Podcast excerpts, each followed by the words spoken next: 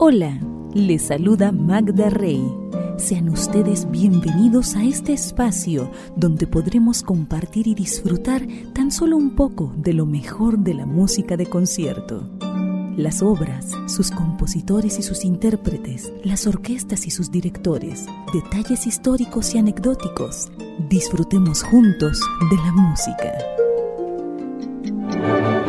dudas y comentarios. Agradeceré se comuniquen a correo electrónico. la música desde guion bajo el atril arroba hotmail.com Facebook. Magda Rey.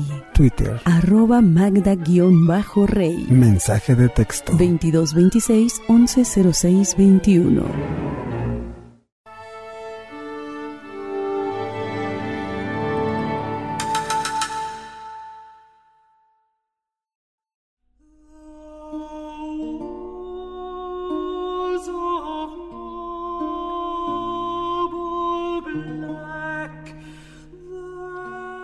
Dolan es uno de los pocos casos de gran compositor cuya fama actual se basa en una reducida gama de obra, que en su mayoría son obras escritas para su propio instrumento, el laúd.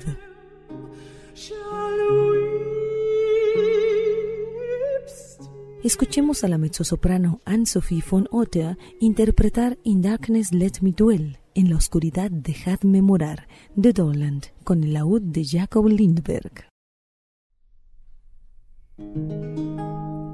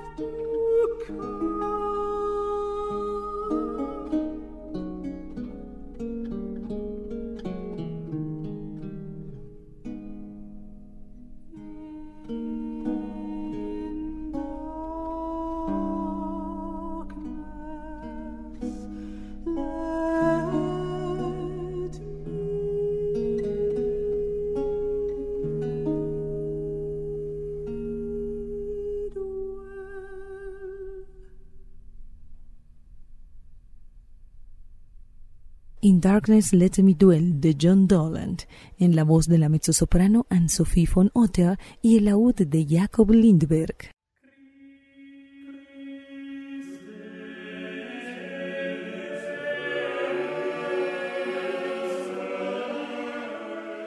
Giovanni Perluigi da Palestrina es un compositor italiano, uno de los más célebres del Renacimiento.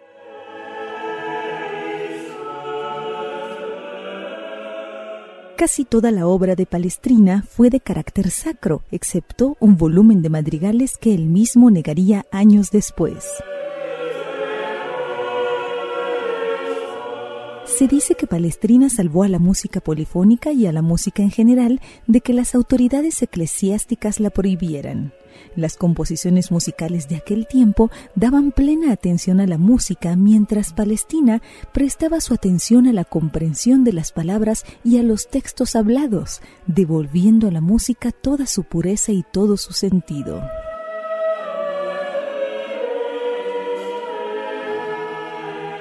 Escuchemos el Kyrie eleison de la Misa Lamentaciones de Palestrina, escrita para cinco voces a cargo de la Schola Cantorum Basiliens bajo la dirección de René Jacobs.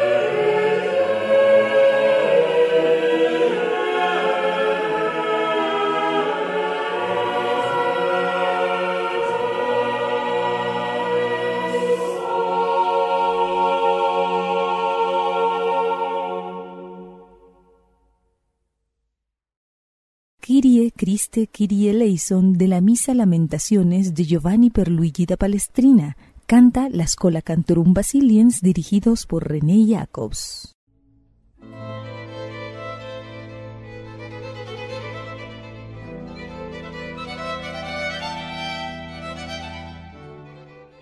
La figura que mejor ejemplifica la transición entre la estética renacentista y la nueva expresividad barroca es la del italiano Claudio Monteverdi, quien marcó la transición entre la tradición polifónica y madrigalista del siglo XVI y el nacimiento del drama lírico y de la ópera en el siglo XVII.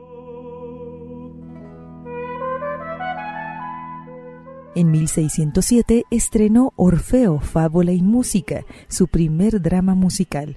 Representa tal vez la evolución más importante de la historia de la ópera, imponiéndose como una forma culta de expresión musical y dramática en la que Monteverdi intentó expresar toda la emoción contenida en el discurso del actor, alcanzando un lenguaje cromático de gran libertad armónica. La orquesta muy ampliada era utilizada no solo para acompañar a los cantantes, sino también para establecer los diferentes ambientes de las escenas. Disfrutemos de Posente Spirito del tercer acto de Orfeo de Monteverdi, con Anthony Rolfe Johnson y The English Baroque Solists, con John Elliot Gardiner a la batuta.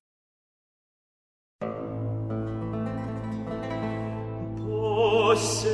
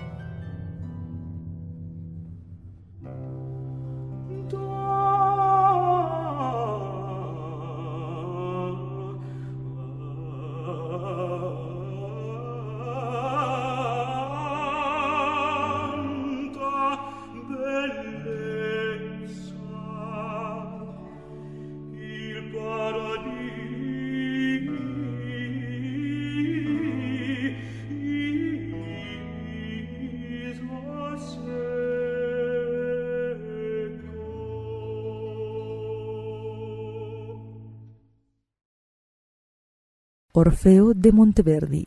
Anthony Rolfe Johnson and the English Baroque Soloists, dirigidos por Sir John Eliot Gardiner.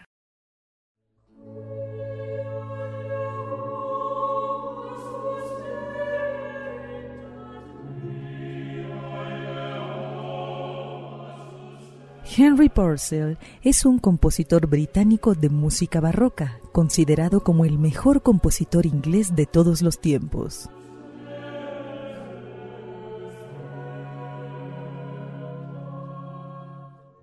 Purcell incorporó elementos estilísticos franceses e italianos, generando un estilo propio inglés de música barroca.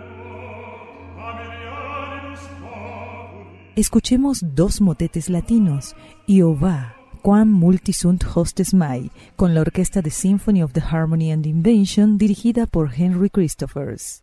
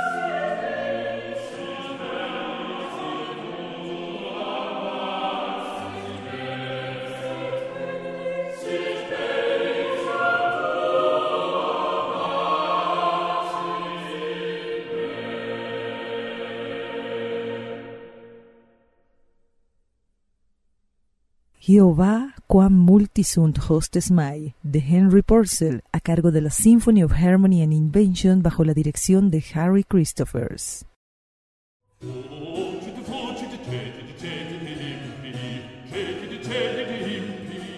Giacomo Carissimi fue uno de los compositores italianos más eminentes de los comienzos del barroco y uno de los principales representantes de la escuela romana. Entre sus obras destacan misas, oratorios, motetes y cantatas. Escuchemos Convocacet in Proelium Filius Israel, llamada a la guerra en contra de los niños de Israel, de Giacomo Carissimi, interpreta el ensamble Cantus Köln, fundado por Konrad Junghänel.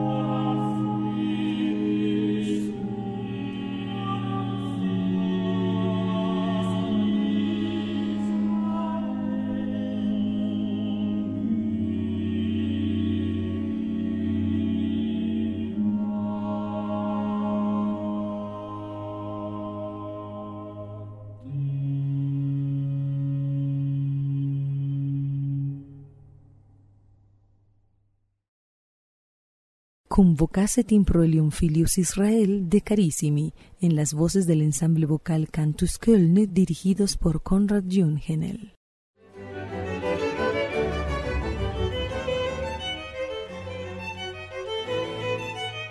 Bach fue un organista y compositor alemán del barroco, miembro de una de las familias de músicos más extraordinarias de la historia.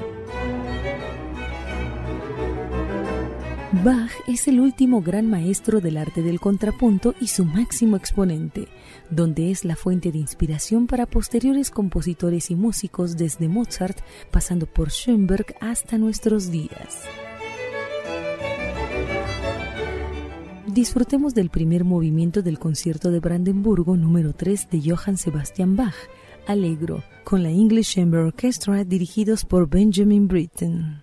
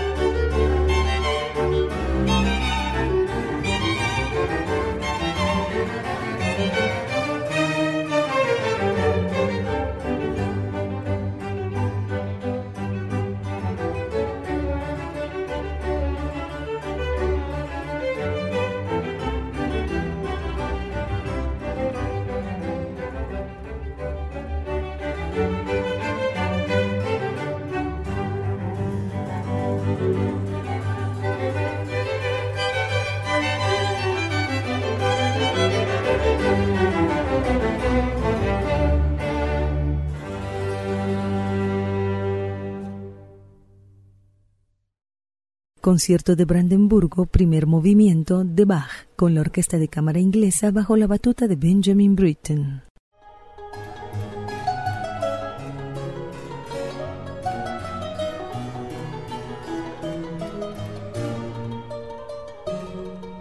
Al maestro Antonio Lucho Vivaldi se le conoce como el verdadero creador de ese modelo de conciertos que nos es tan familiar, en el que un solista va a rivalizar con una orquesta en donde se alternan los temas del conjunto o tutti con los solos de carácter virtuoso y expresivo.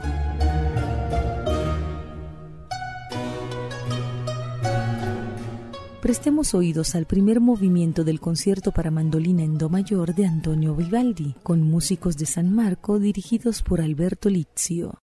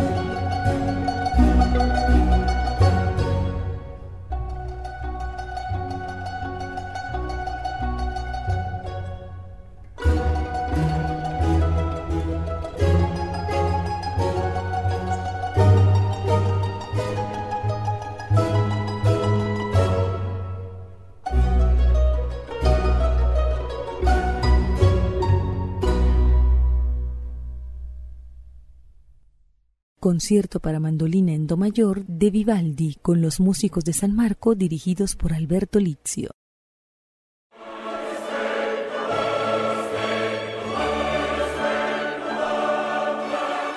Händel es el primer gran maestro de la música basada en la técnica de la homofonía y el más grande dentro del ámbito de los géneros de la ópera serie italiana y el oratorio.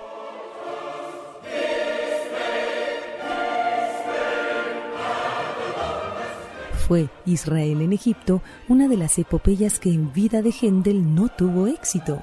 Escuchemos de la segunda parte un par de corales. Él pronunció una palabra, él les envió granizo, con el Leeds Festival Corps en The English Chamber Orchestra bajo la batuta de Charles Macarras.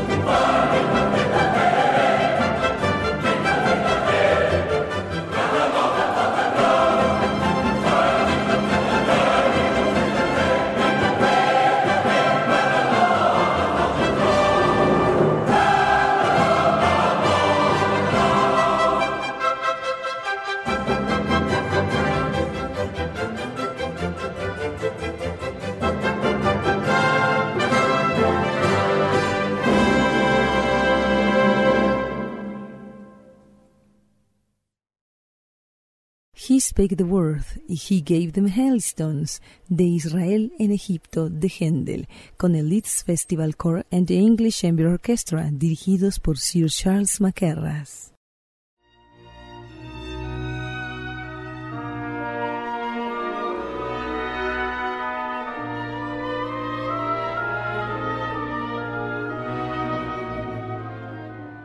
Compositor austríaco, una de las figuras más influyentes en el desarrollo de la música del clasicismo, Franz Joseph Haydn.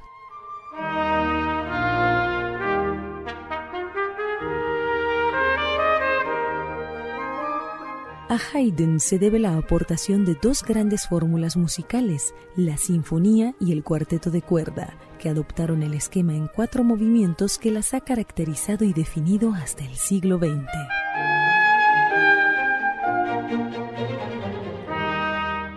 Del concierto para trompeta y orquesta en mi bemol mayor de Haydn disfrutemos el Allegro con la tonal de Orchestra Zürich y la batuta de David Zinman con Jeffrey Segal a la trompeta.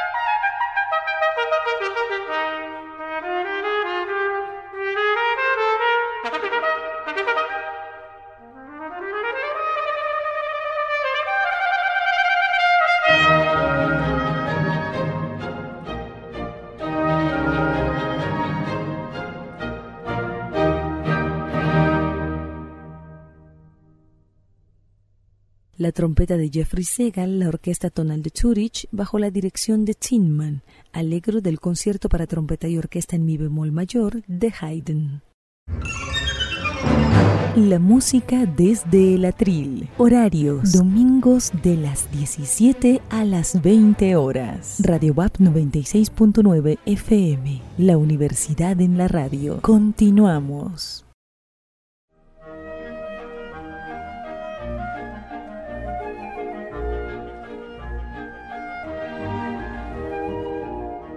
Mozart es considerado como uno de los más grandes compositores de música clásica del mundo occidental. Su obra combina las dulces melodías del estilo italiano y la forma y contrapunto germánicos. Mozart sintetiza el clasicismo del siglo XVIII, sencillo, claro y equilibrado, pero sin huir de la intensidad emocional. Estas cualidades son patentes sobre todo en sus conciertos, con los dramáticos contrastes entre el instrumento solista y la orquesta, y en las óperas, con las reacciones de sus personajes ante diferentes situaciones. Escuchemos de su sinfonía número 39 en mi bemol el menueto Allegro con la Münchener Philharmoniker Orchester bajo la dirección de James Levine.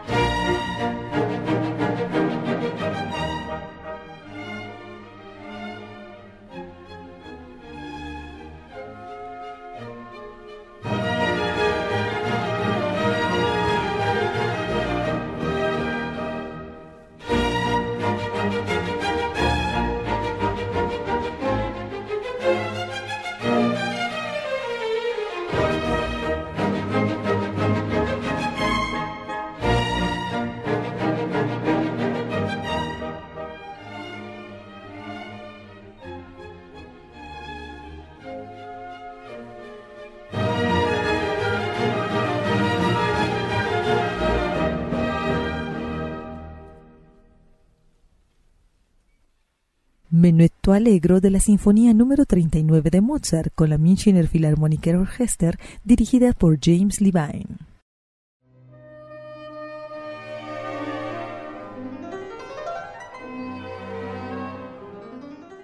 Alumno de Haydn y ferviente seguidor de Mozart, Ludwig van Beethoven fue el primer músico que consiguió independizarse y vivir de los encargos que se le realizaban sin estar al servicio de la aristocracia, consiguiendo triunfar y ganarse el respeto y el reconocimiento de sus contemporáneos.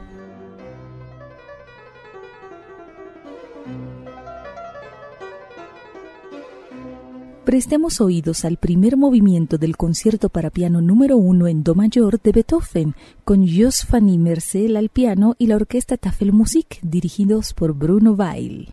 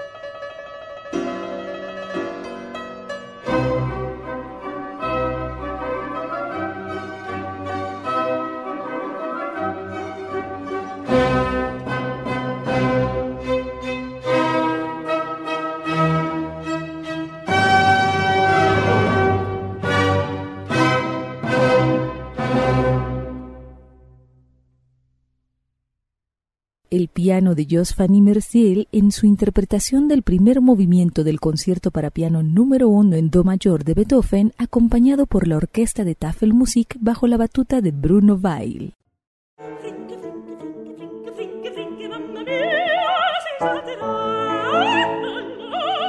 Gioacchino Antonio Rossini, compositor italiano conocido especialmente por sus óperas cómicas. Situado cronológicamente entre los últimos grandes representantes de la ópera napolitana y los primeros de la romántica, Rossini ocupa un lugar preponderante en el repertorio lírico italiano, gracias a óperas bufas como Il Barbiere di Siviglia, La Cenerentola o L'Italiana in Algeri, que le han dado fama universal eclipsando otros títulos no menos valiosos. Prestemos oídos a la danza tarantela napoletana de Rossini en la voz de Cecilia Bartoli acompañada por James Levine al piano.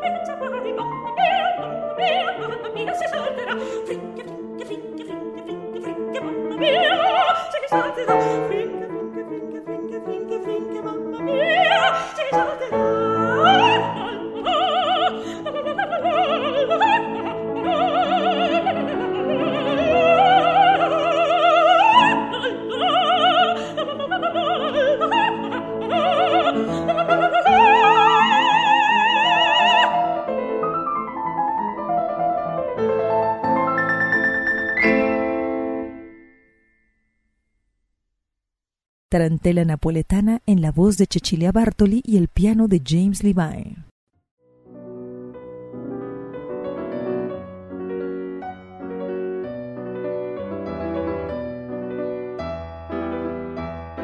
Franz Peter Schubert, pianista y compositor vienés, quien vivió apenas 31 años de edad, tiempo suficiente en el que logró una obra musical notable por su gran belleza e inspiración.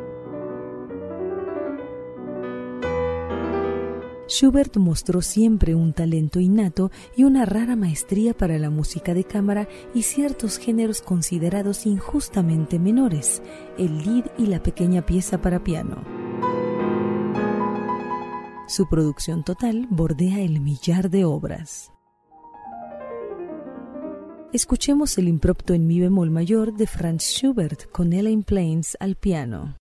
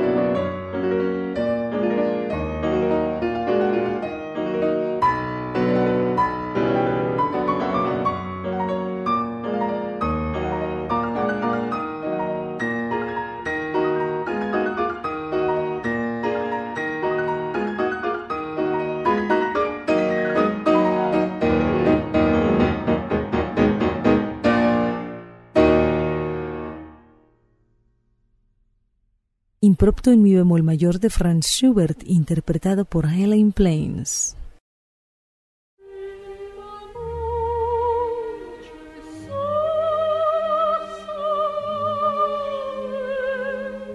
Vincenzo Bellini, uno de los compositores de ópera mejor pagados de Italia. Bellini supo mantener el éxito de su obra gracias a la búsqueda de buenos libretistas y dejándonos óperas como Norma o I Puritani. Bellini fue un artista meticuloso. Compuso para virtuosos del bel canto, daba mucha importancia a la relación entre la música y el texto y sus óperas consiguen gran efecto dramático a través de sus melodías, admiradas por su peculiar belleza.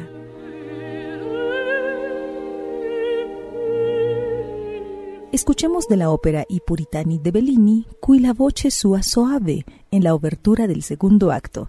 Interpreta la soprano John Sutherland con la Orquesta Sinfónica de Londres, a la batuta de Francesco Molinari Pradelli.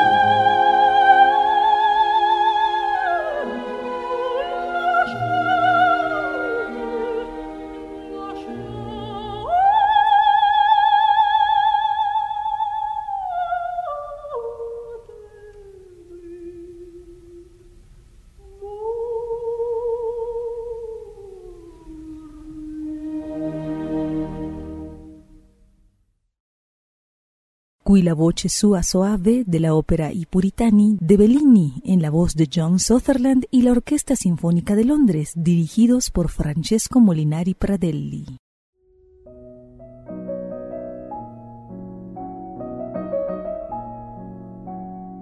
Si el piano es el instrumento romántico por excelencia, se debe en gran parte a la aportación de Frédéric Franciszek Chopin. El compositor polaco exploró un estilo intrínsecamente poético de un lirismo tan refinado como sutil que aún no se ha igualado. Pocos son los músicos que, a través de la exploración de los recursos tímbricos y dinámicos del piano, han hecho cantar al instrumento con la maestría con que él lo hizo. Disfrutemos del vals en si menor número 2 de Chopin a cargo de Vladimir Ashkenazy.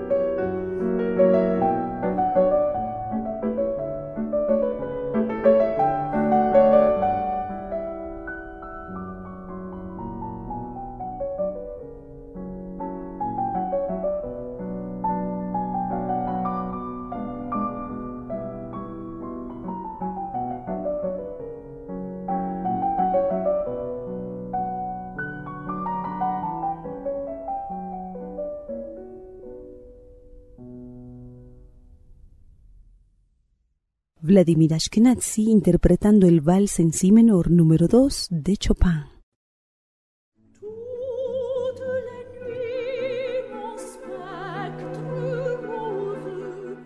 Louis Hector Berlioz, compositor francés y figura destacada en el desarrollo del romanticismo musical del siglo XIX.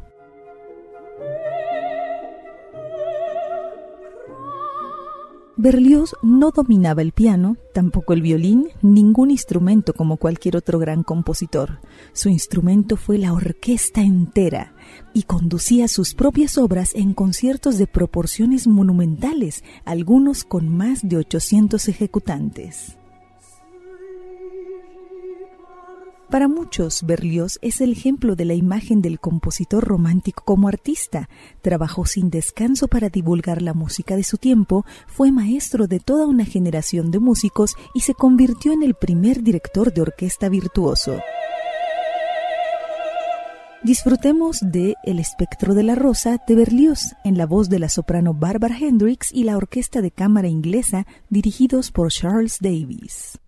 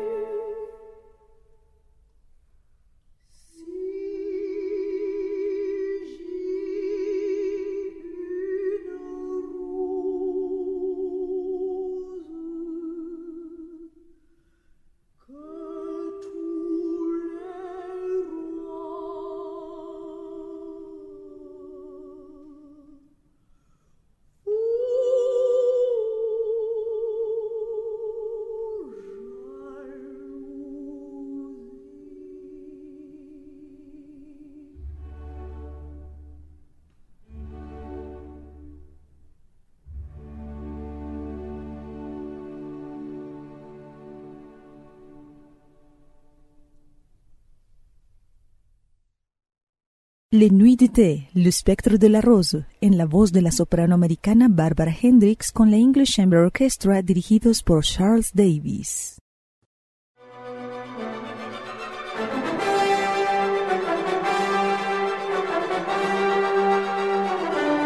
Compositor de grandes óperas como Tannhäuser, Lohengrin, El Anillo de los Nibelungos y Tristán e Isolda, el maestro Richard Wagner es un exponente compositor del período romántico. Escuchemos a la Orquesta Sinfónica de Ljubljana, dirigida por el eslovenio Anton Nanut, con la introducción al tercer acto de la ópera Lohengrin de Richard Wagner.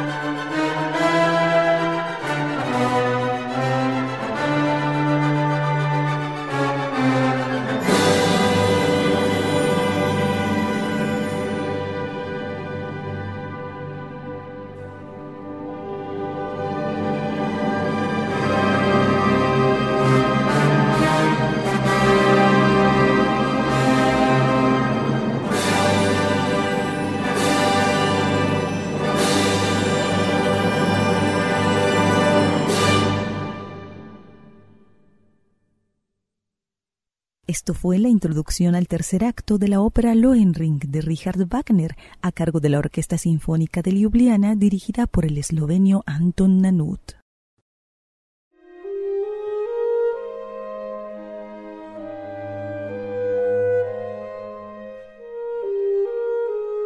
Georges Bizet un compositor francés muy exigente consigo mismo. Su producción musical es escasa y cuenta con muchas obras inacabadas y retiradas por el mismo compositor y solo recuperadas póstumamente. La música de escena para el drama La Arlesiana de Alphonse Daudet es una de las obras que han contribuido a la fama del compositor, además, por supuesto, de su ópera Carmen. Escuchemos el preludio de la suite larlesiana de Bizet con la cámara Orchester Basel y la dirección de Christopher Hogwood.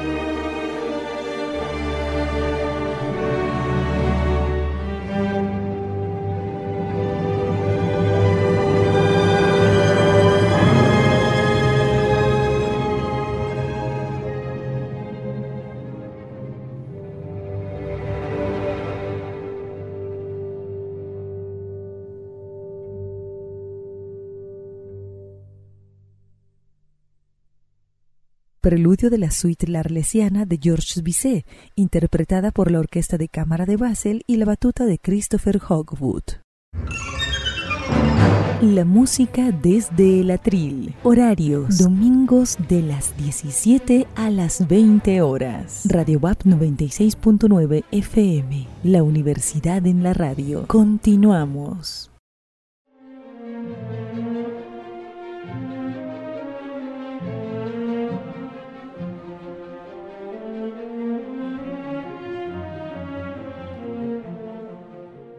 Gracias al sostén económico de una rica viuda, Nadezhda von Meck, Tchaikovsky pudo dedicar gran parte de su tiempo a la composición.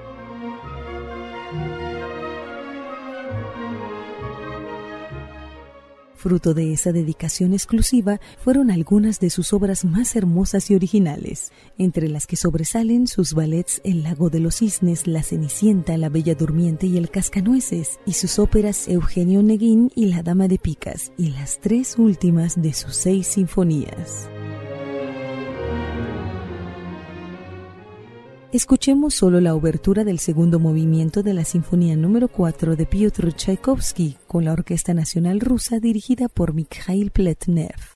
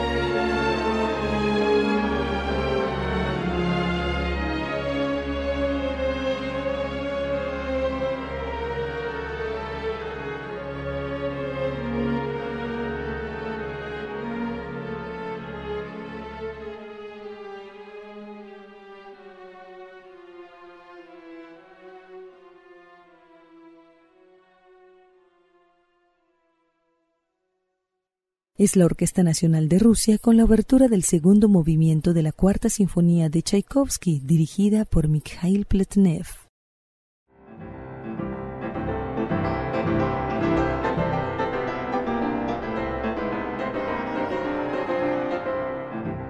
Sergei Vasilievich Rachmaninov fue un destacado compositor, pianista y director de orquesta ruso, uno de los últimos grandes compositores romanticistas de la música clásica europea, actualmente considerado uno de los pianistas más influyentes del siglo XX.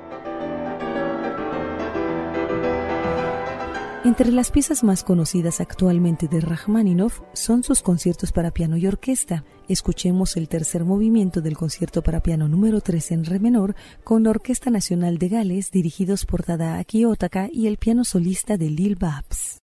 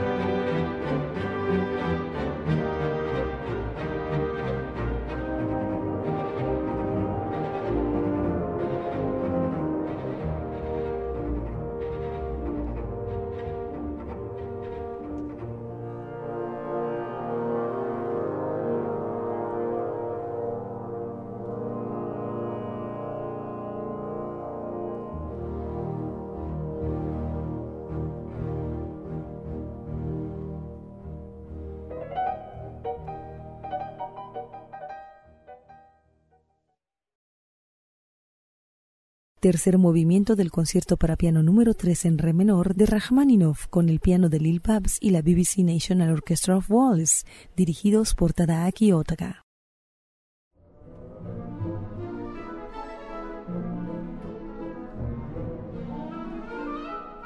Gustav Holst, compositor inglés de origen sueco, autor de una de las páginas más interpretadas y grabadas del repertorio, Los Planetas, escrito entre 1914 y 1918. En el momento de componer la música de los planetas, Holst sabía de la existencia de solo siete de ellos, además del de la Tierra que no es representada musicalmente en su obra. Y aunque Plutón es descubierto en 1930, Holst no mostró interés por adherirlo a la obra.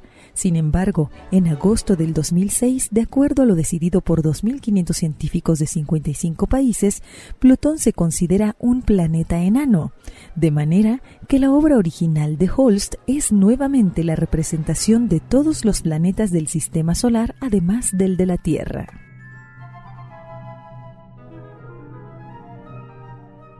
Disfrutemos de Mercurio, el mensajero alado, de la obra Los planetas de Gustav Holst. Interpreta The Atlanta Symphony Orchestra con la batuta del rumano Joel Levy.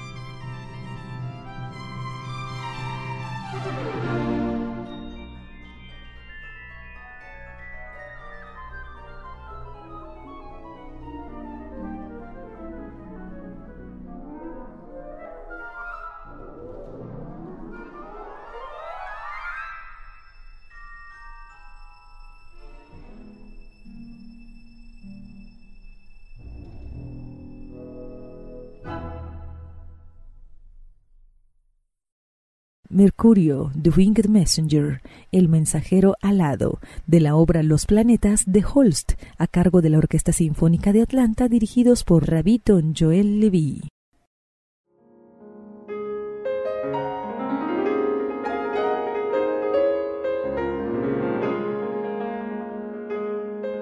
Por sus composiciones de espíritu inconfundible, Manuel M. Ponce es considerado el precursor más importante del nacionalismo musical mexicano.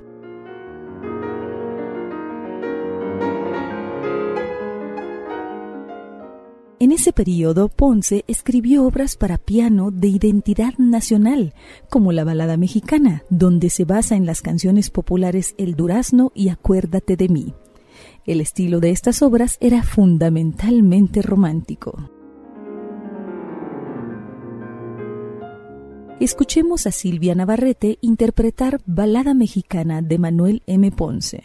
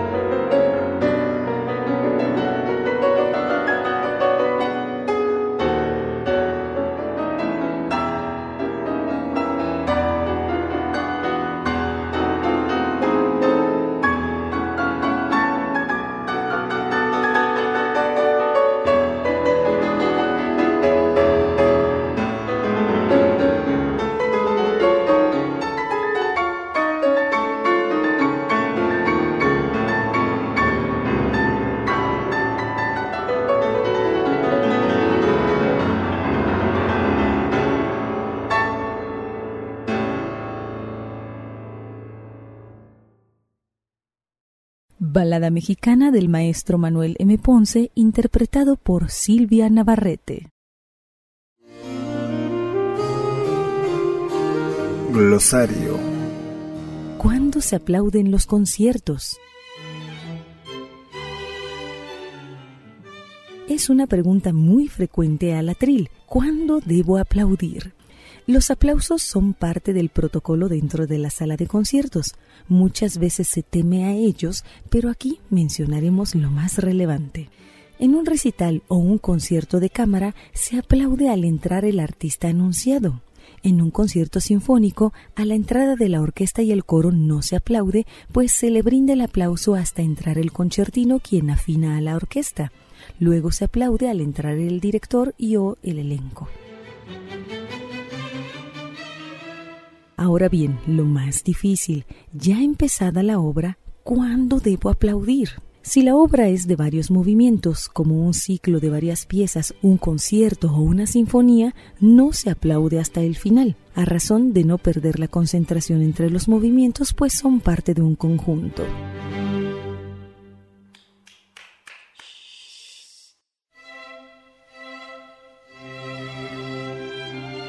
Pero, ¿cuándo sé que ya se terminó? Si no contamos con un programa de mano que nos diga específicamente cuántos movimientos son, o si la obra no tiene un marcado y evidente final, o si por desgracia se distrae y se queda dormido, suele pasarnos a todos, no se abrume, tenemos dos opciones. Esperar a que los demás aplaudan, o aún mejor, podemos checar a los artistas ellos guardan la postura por un momento y son muy evidentes con el final. Cheque usted siempre las manos del cantante, el pianista o el primer violín si es orquesta, ellos relajarán por completo sus brazos, al igual que el director de la orquesta, quien al fin volteará hacia el público para recibir el aplauso. No es difícil. Y será mejor si hay un programa de mano o un presentador que nos indique cuándo son piezas sueltas que podemos aplaudir individualmente y cuándo son ciclos en los que haya que esperar al final del mismo.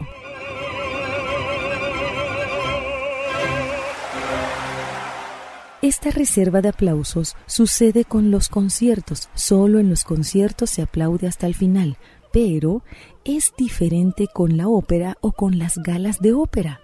En ellas el aplauso es prácticamente libre, sí se puede aplaudir. Así que si a usted le nace, le apetece congratular al intérprete o ejecutante en cualquier momento del desarrollo de la obra, siéntase en completa libertad y absoluta confianza de celebrarle con su aplauso. Repito, con su aplauso. Los vítores y ovaciones se reservan para el absoluto final.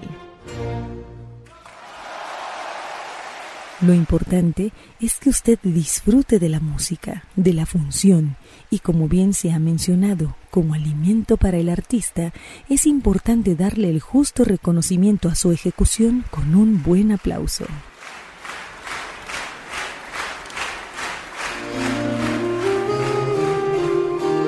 Glosario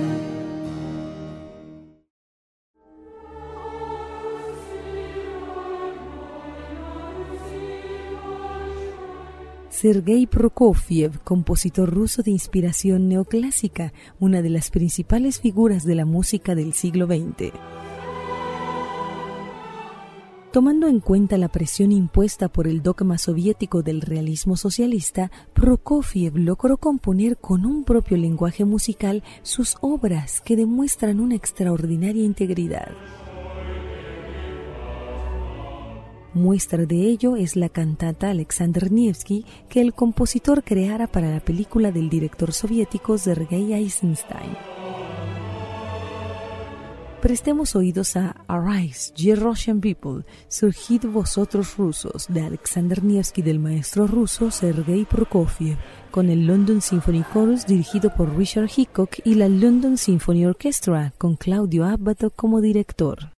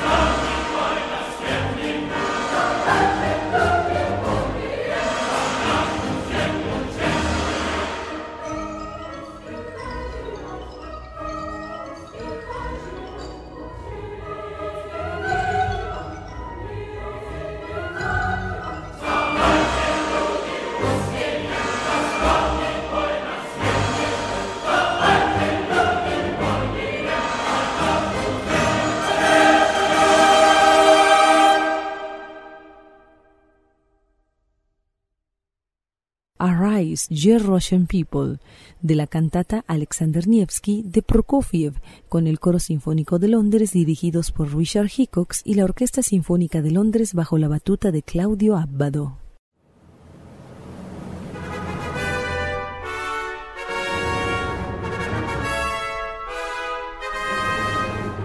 Nacido en la hoy República Checa, Erich Wolfgang Korngold es considerado uno de los compositores de gran prestigio en Hollywood, que concede una serie de óperas y varias obras orquestales de cámara y canciones. Algunas partituras como King's Row y The Seahawk son consideradas como obras maestras en su género y ejemplos únicos de cómo la música puede aumentar con creces el cine como experiencia. Prestemos oídos a la National Philharmonic Orchestra interpretar la obertura de The Seahawk bajo la batuta de Charles Gerhardt.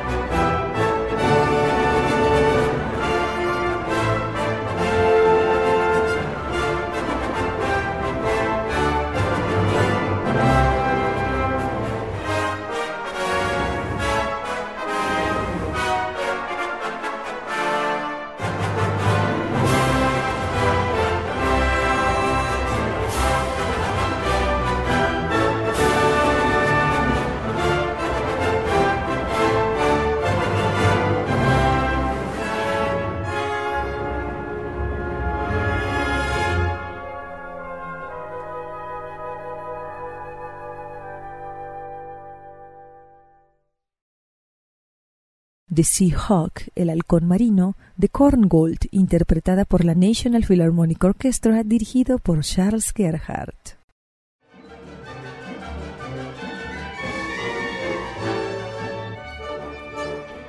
Si buscamos el equivalente sonoro de Rivera, Siqueiros y Orozco, podríamos decir que en la música encontraremos a Silvestre Revueltas, quien su plasticidad sonora lo hizo un muy solicitado compositor para el cine. Realizó los fondos musicales de siete películas y La Noche de los Mayas del director Chano Urueta fue una de ellas.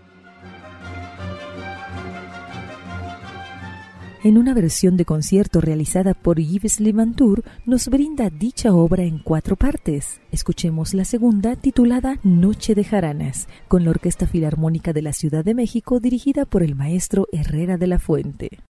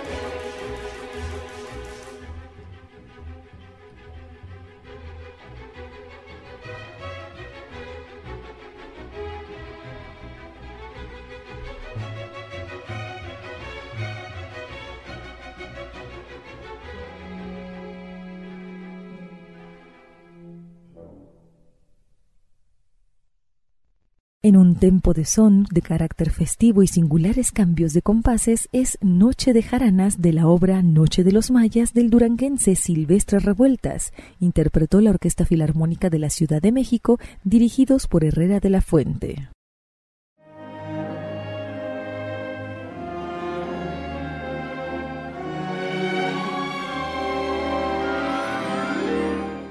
Francis Poulenc, compositor y pianista francés. Poulenc fue miembro del grupo de compositores conocido como Los Seis y, adscrito siempre al sistema tonal, no se interesó por ninguno de los movimientos musicales que surgen en el siglo XX. Disfrutemos de los esposos de la Torre Eiffel de Poulenc con la Orquesta de París bajo la batuta de Georges Spretre.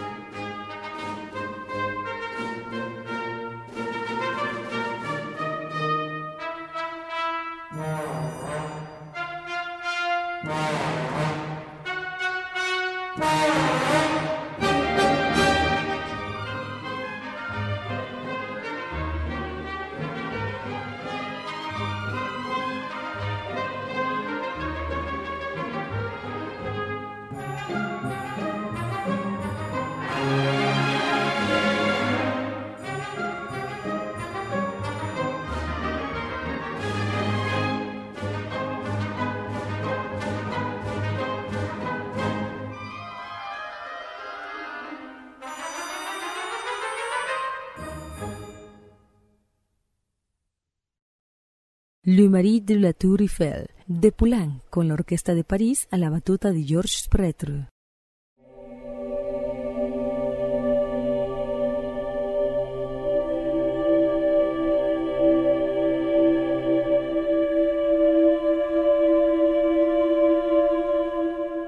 Arvo Pärt es un compositor estonio identificado a menudo con la escuela minimalista y más específicamente con el llamado minimalismo santo o minimalismo sagrado, que ha ejercido gran influencia en la siguiente generación de compositores estonios en otros muchos compositores europeos.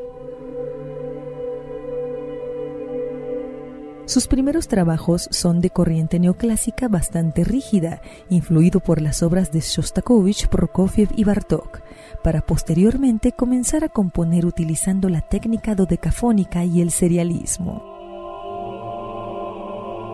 Escuchemos Solfeggio de Pert a cargo del ensamble Theatre of Voices dirigido por Paul Hillier.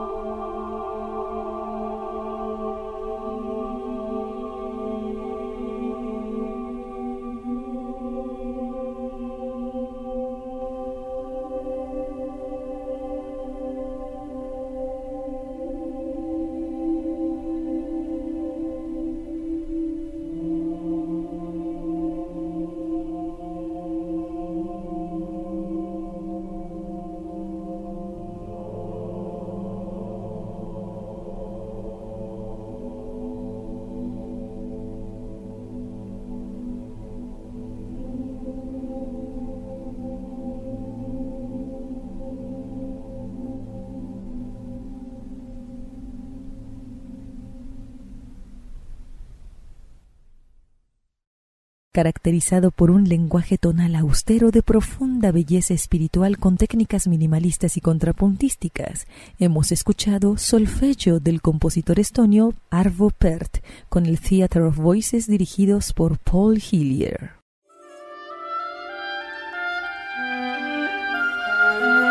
Hemos llegado al final de nuestro programa. Yo soy Magda Rey y los invito a que vivan siempre la música.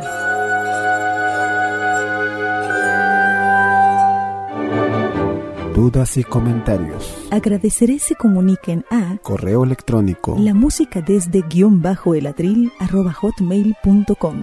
Facebook. Magda Rey Twitter. arroba Magda guion bajo Rey. Mensaje de texto. 2226 1106